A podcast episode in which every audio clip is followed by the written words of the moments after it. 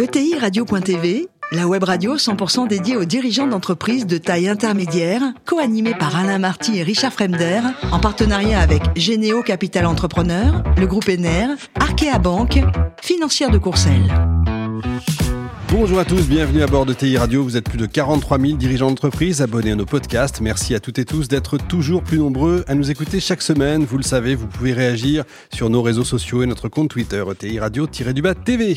À mes côtés aujourd'hui pour co-animer cette émission, Patricia Morand, directrice du marché des entreprises d'Arkea Banque, Entreprises et Institutionnelles, et Mathieu de Bénat, PDG de Financière de Courcelles. Bonjour à tous les deux. Bonjour. Bonjour. Aujourd'hui, nous recevons Francis Barrel, directeur de PayPal France. Bonjour Francis. Bonjour. Alors vous êtes parisien, d'une famille d'entrepreneurs, vous faites les decks, et ce qui vous plaît en fait, vous, c'est les petites structures, pas les grosses boîtes. Pourquoi? Alors moi j'aime le meilleur des deux mondes, puisque j'aime les petites structures dans les dans grandes les grandes, boîtes. ouais, c'est ça. Exactement. Les, les BU. Renault à l'époque, ils avaient 240 000 salariés, BNP Paribas 80 000, maintenant je crois 240 000 aussi, mais à chaque fois dans des petits, des petits départements. ouais. Avec une vraie expérience, un grand souvenir, l'Australie? Euh, exactement, euh, on m'a envoyé pour auditer une usine de Mack Trucks, qui était une filiale de Renault à l'époque, euh, dans les années 2000, c'était Ouais. très intéressant. Beau souvenir, quand on est jeune comme ça, l'Australie, ça fait rêver. Euh, oui, et puis surtout quand vous voyez des camions euh, qui doivent être équipés pour euh, affronter les énormes distances australiennes, donc c'est très On intéressant. croirait dans un film, effectivement. Ouais. Retour en France, la banque, les services financiers en tant que conseil. Vu de l'extérieur, le monde du paiement, ça a l'air complexe. Alors, euh, j'ai fait le monde du paiement plutôt aux États-Unis. Aux États-Unis. Euh, c'est vrai que d'abord, euh, quand j'étais chez BNP Paribas, c'était plus le corporate banking, et c'est là où j'ai réalisé que c'était un, un peu trop théorique pour moi. Et, et finalement, ce que j'ai découvert, c'est qu'il y avait de très très belles entreprises françaises, mais elles utilisaient les banques pas nécessairement pour financer leur activité, mais pour placer de l'argent. Et donc finalement, elles s'éloignaient un peu de leur activité cœur, qui était de vendre des produits.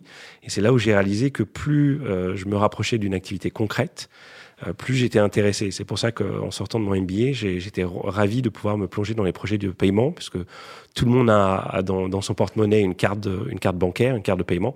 Donc là, ça parle à tout le monde. Comment on arrive chez PayPal? Parce que vous, vous vouliez entrer chez PayPal. hein.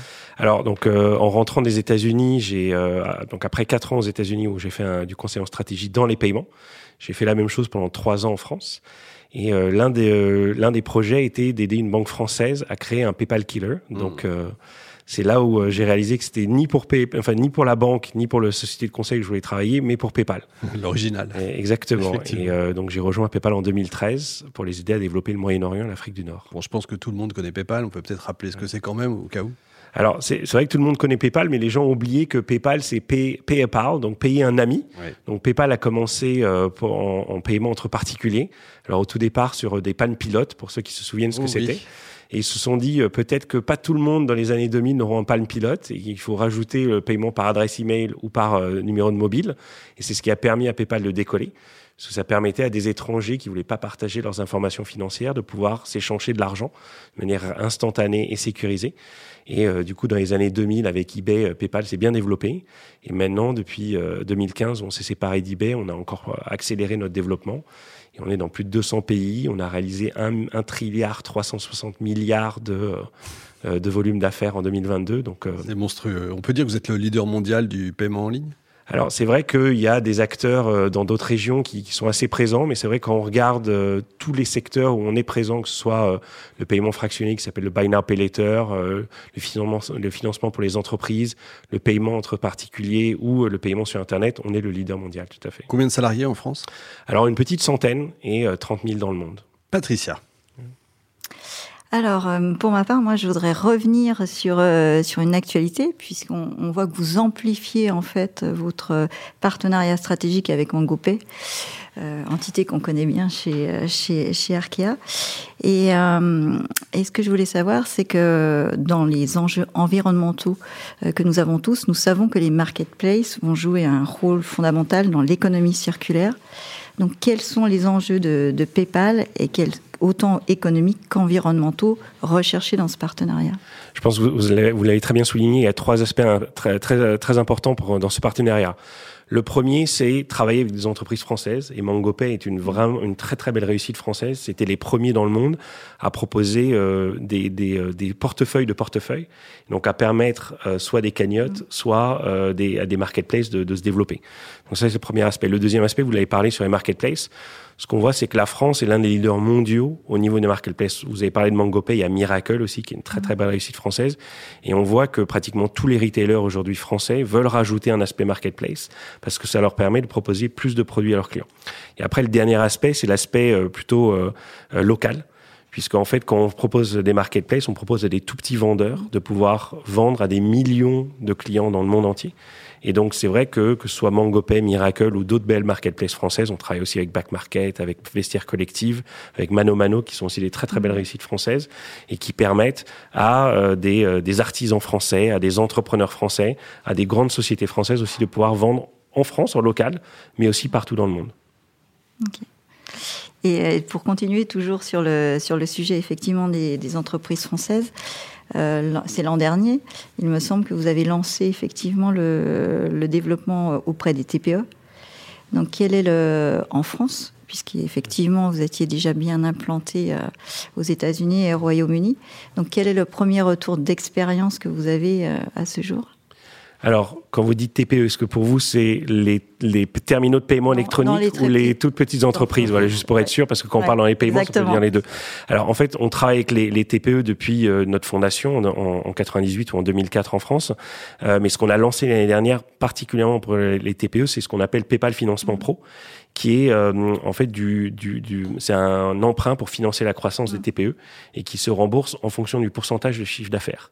Donc c'est ça qui est essentiel parce que c'est pas un, un, un, emprunt avec un taux d'intérêt fixe mmh. qui peut justement augmenter euh, et dépasser la trésorerie d'une entreprise si les taux d'intérêt augmentent, mais au contraire, c'est l'entreprise qui décide en fonction de son chiffre d'affaires, combien elle va rembourser chaque mois. Et donc, plus le chiffre d'affaires augmente, plus elle va pouvoir rembourser rapidement. Et si le chiffre d'affaires diminue, elle n'aura pas de pression sur sa trésorerie pour rembourser un, un emprunt qui a un, un, taux euh, bloqué. Donc ça, c'est quelque chose qu'on a effectivement lancé l'année dernière en France, qui existait depuis 2013 aux États-Unis et qui permet aujourd'hui de financer non seulement l'achat de stocks physiques, mais aussi d'acheter de la publicité sur Internet pour, mmh. encore une fois, financer la croissance. Et c'est vrai que c'est deux aspects assez uniques euh, par rapport aux acteurs traditionnels euh, comme, comme, comme celui que vous représentez ou d'autres, qui est que, un, euh, on finance donc vraiment tout, pas que euh, l'achat de stock physique, et deux, euh, ça marche en fonction du chiffre d'affaires et pas en fonction du taux d'intérêt, ce qui est vraiment essentiel pour une entreprise qui ne sait pas euh, au jour le jour quelle va être son, son activité. Mais il faut être client PayPal. Exactement, puisque en fait, il faut avoir au moins trois mois d'ancienneté, parce que l'avantage, c'est que vous avez une réponse instantanée pour savoir si vous êtes éligible ou pas, et ça, on ne peut le faire que si, si on a la connaissance de l'activité avec, avec PayPal. Évidemment. Mathieu. Jean-Francis, bravo euh, pour cette réussite, en tout cas, et votre parcours.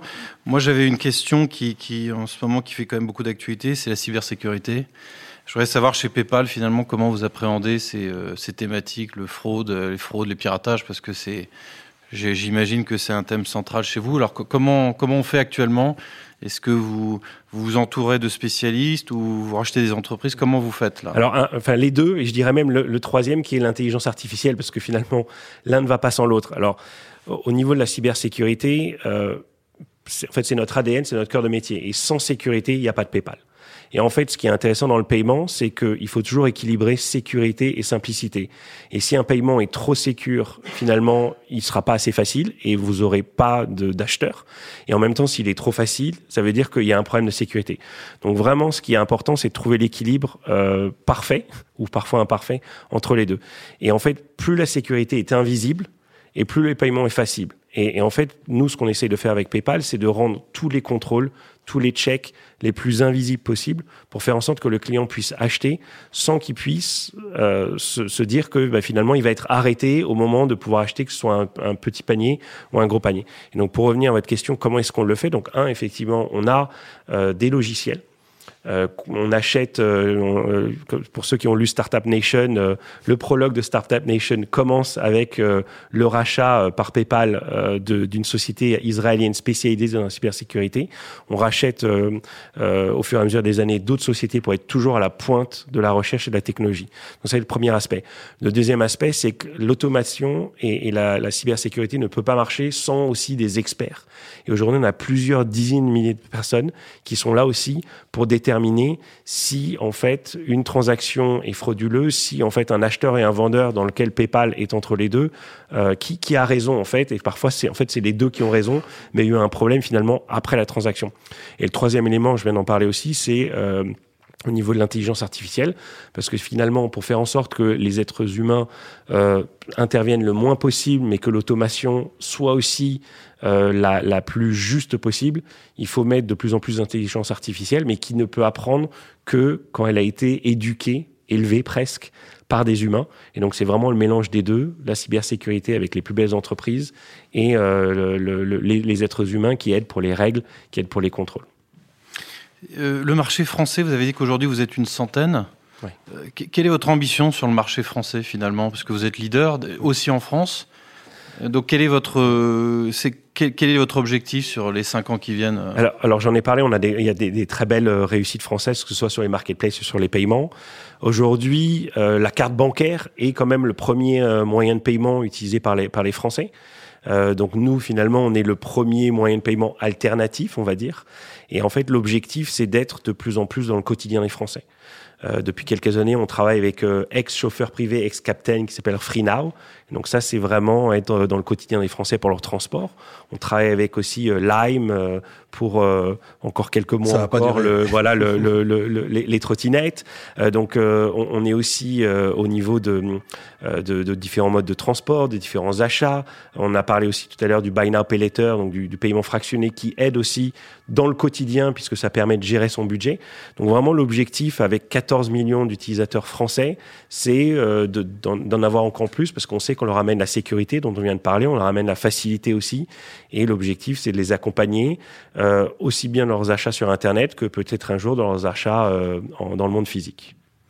Et vous avez, dernière question peut-être, est-ce que vous avez des difficultés aujourd'hui à recruter ou est-ce que vous avez des recettes pour les gens qui nous écoutent pour, euh, pour garder vos talents alors, on en a parlé tout à l'heure par rapport à comment est-ce qu'on tombe dans le monde du paiement. En fait, il y en a beaucoup euh, qui tombent un peu par accident parce que c'est vrai qu'aujourd'hui, quand vous regardez, vous n'avez pas de formation sur les paiements. Il n'y a pas, euh, même dans les écoles de commerce, dans les écoles d'ingénieurs, il n'y a pas vraiment de, de, de, de track dédié.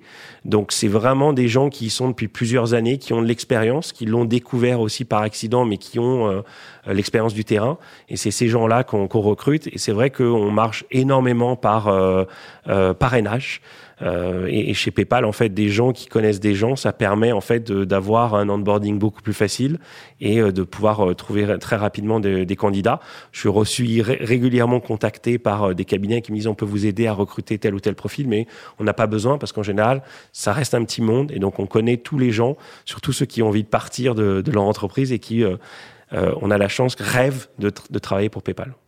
Bon, Francis, question importante maintenant. Vous êtes un grand spécialiste de la fonte du Savoyard, spécialiste mondial. Est-ce qu'on frotte le caclon à l'ail avant ou pas? Alors, tout à fait, non seulement pour que le fromage adhère moins, mais en plus pour donner du goût. Mais euh, ça me fait penser à, à une, une, annonce que j'ai vue pour le 1er avril qui, qui, qui, disait que Paris allait ouvrir un parc d'attractions dédié au fromage. et j'ai eu euh, un moment de joie, et puis euh, au bout de deux secondes, j'ai vu que c'était un poisson d'avril. Ce n'était que le 1er voilà. avril, dommage. Merci en tout cas pour le secret. Merci beaucoup Francis, merci également à vous Patricia et Mathieu. Fin de ce numéro de TI Radio. Retrouvez tous nos podcasts sur notre site et suivez notre actualité sur nos comptes Twitter et LinkedIn. On se retrouve mardi prochain 14h précise accueillir un nouvel invité. L'invité de la semaine de ETI Radio, une production B2B Radio.tv, en partenariat avec Généo Capital Entrepreneur, le groupe Ener, Arkea Banque, financière de Courcelles.